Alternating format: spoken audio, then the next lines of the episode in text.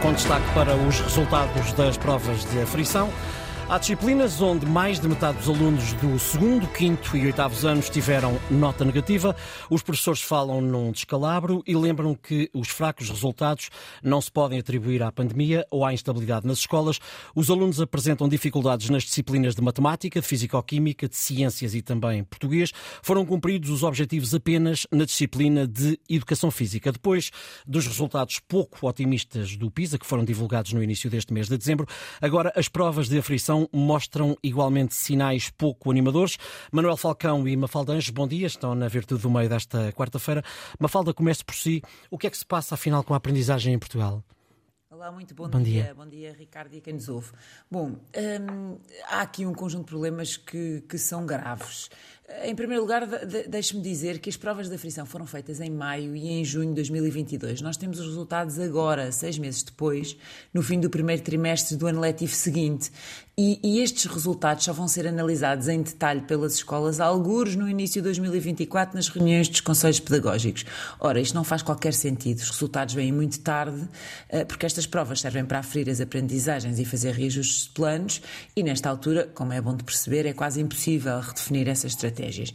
E depois, eh, em segundo lugar, os resultados são de facto desastrosos. E o que me parece é que há uma tentativa generalizada de sacudir a água do capote, eh, porque ninguém se quer realmente responsabilizar por eles. Uhum. Os sindicatos e os professores dizem que a culpa uh, não é uh, nem da pandemia, nem da turbulência nas escolas. O Ministério, por sua vez, também já tinha garantido que a instabilidade não afetou as aprendizagens. Mas uma coisa eu sei, Ricardo. Uhum eu sei que as crianças não ficam de repente mais lentas e com maiores dificuldades de aprendizagem só porque sim. É evidente que há razões exógenas e que se prendem, por um lado, com opções políticas e, por outro lado, com o facto de todos os agentes do sistema escolar se terem desfocado o essencial, que são as crianças e que é ensinar.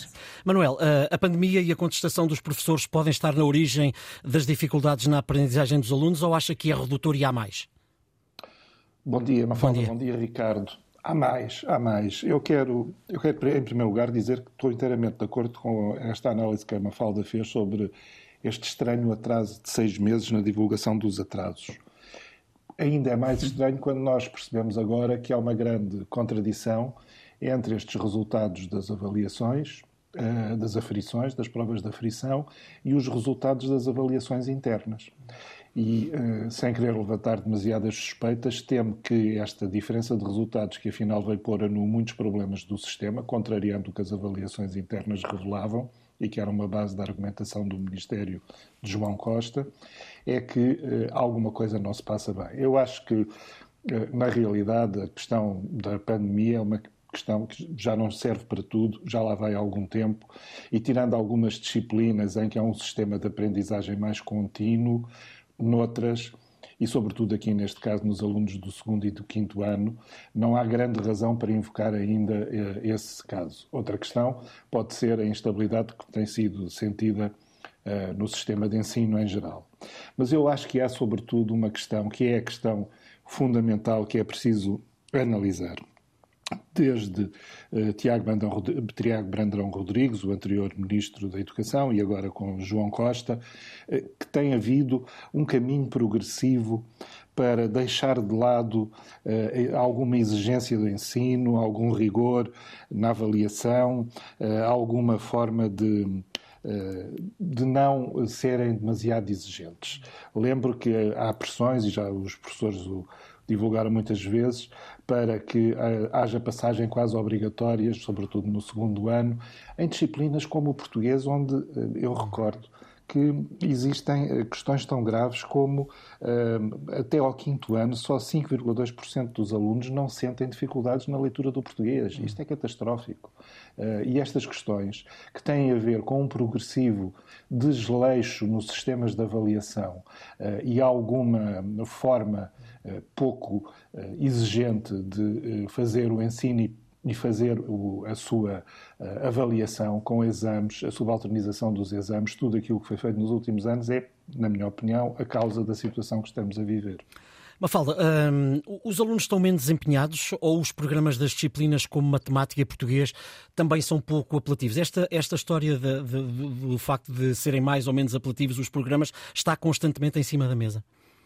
Sim, é evidente que nós não podemos passar ao lado disso. Uhum. O que eu acho que isto também mostra é hum, Quer dizer, é a falência de um conceito, Ricardo, e de um modelo. Acho que há muita coisa errada no ensino. Eu concordo com o Manel quando ele diz um, que, que, há uh, um, uma facilite, um, um, certo facilitismo, é verdade, mas eu até vou mais longe. Eu acho que há muita coisa errada no ensino. Este ensino é demasiado escolástico, é baseado em, em decorar em vez de refletir, é baseado em impor conceitos em vez de estimular o pensamento crítico. Eu acho que está pensado para um modelo de sociedade e de conhecimento e até para, para um conceito de crianças que mudou radicalmente nas últimas duas décadas, também com a tecnologia, com a digitalização. Eu acho que é fundamental que o sistema de ensino se adapte a estes novos tempos, que estimula a criatividade, que estimula a capacidade de fazer ligações factuais, que estimula também as competências interpessoais e que vá além dos métodos que obrigam só a empinar e a debitar a matéria. Eu acho que nós já temos a informação à distância de um clique, temos a inteligência artificial para calcular e para analisar essa informação. E o que nos vai distinguir como seres humanos vão ser outras competências, coisas que as escolas eu acho que não estão a conseguir ensinar e acho que estas provas também não estão a conseguir avaliar. Hum. E, e, tudo isto me inquieta, como mãe de quatro filhos e como pessoa preocupada com a qualidade da cidadania.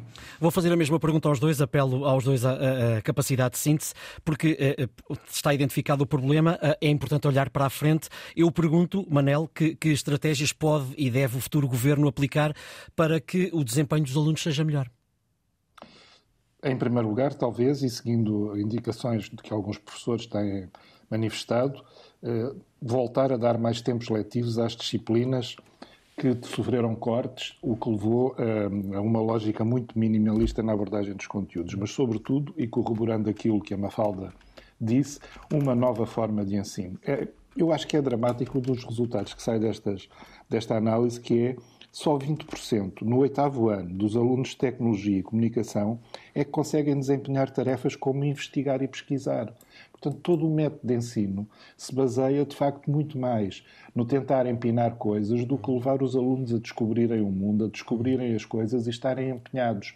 E o estarem empenhados, ter alunos empenhados, é o grande problema disto. E durante os últimos anos investiu-se em ter alunos não empenhados com o facilitismo todo que se veio a implantar. Acho que passa por aqui o problema. Mafalda, a sua opinião? Muito numa frase, é repensar totalmente o modelo para uns tempos onde, com muito mais tecnológicos e sem quaisquer facilitismos. Agradeço a Mafalda Anjos e Manuel Falcão a análise sobre os resultados das provas de aflição, que pela primeira vez foram feitos num formato digital. A Virtude do Meio está disponível em podcast daqui a pouco e volta amanhã à rádio a esta hora.